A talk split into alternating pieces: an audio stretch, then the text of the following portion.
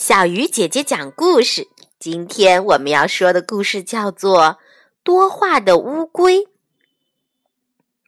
从前有一个非常爱说话的国王，他整天问大臣们许多傻问题。在他没有问题来问的时候，他就告诉他们许多大臣不爱听的事情，使大臣们非常厌烦。在他说话的时候，没有一个人能够插进一句话。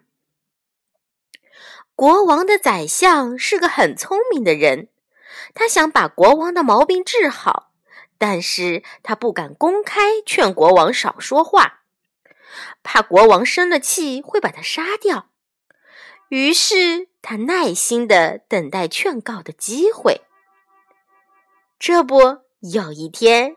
机会来了，国王又唠唠叨叨的说了一整天，嗓子都说哑了，发不出声音，不能再说了。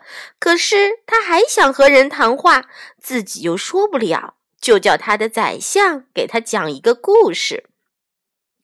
聪明的宰相很高兴，一口答应了。他就讲了下面这个故事。从前，在喜马拉雅山里有一个小湖，湖里住着一只多话的乌龟。他的街坊都讨厌他那种无止休的问题，也烦他那没完没了的闲话。他们讨厌乌龟到了这种地步，远远看见他来，就赶紧悄悄地溜走了。乌龟感到很寂寞，因为它爱说，又找不到人去说。后来有两只飞到马纳萨洛瓦湖去的野鹅，半路停下来，在湖边休息。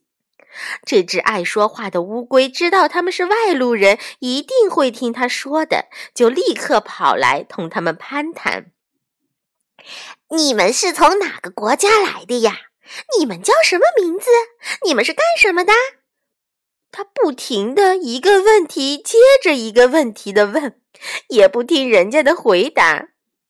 野鹅们呢，觉得很好笑，因为他们待的时间很短，也不知道这乌龟是一个多话的讨厌东西，所以他们很热心的回答他的问题，也很高兴听他胡聊。两只野鹅只待了很短时间就要走了，乌龟觉得好难过。它刚找到两个这么好的朋友，马上又要和他们分离了。它忽然有了一个主意，赶紧对他们说：“这湖里的街坊对我很冷淡，我烦闷得很。你们能不能把我带到马纳萨洛瓦湖去呢？”野鹅说。我们怎么能够带你到湖那儿去呢？你又不会飞。乌龟厚着脸皮说：“哈，这可容易！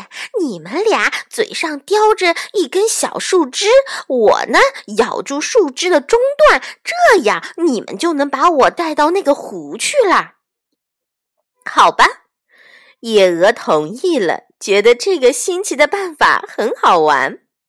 他们就一头一个叼了一根小树枝，乌龟咬在中间，在空中慢慢的飞。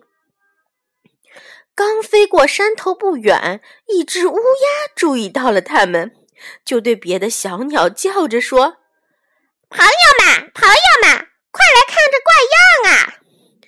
一只鹦鹉和别的鸟一块飞来了。这有什么可笑的呀？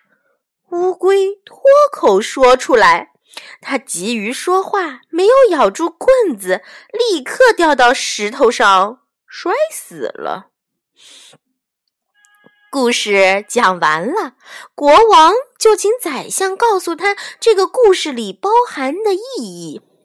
聪明的宰相这样回答：“这只多嘴的乌龟被摔死，是因为话说的太多。”国王，我们要说聪明话，说的又少又及时。说话太啰嗦，道理就讲不清楚了。国王呢，领会到了多话的愚蠢，后来就变成一个说话谨慎的人，说起话来聪明又得体。亲爱的小朋友，故事中的乌龟呀，因为急于开口说话而丢了性命。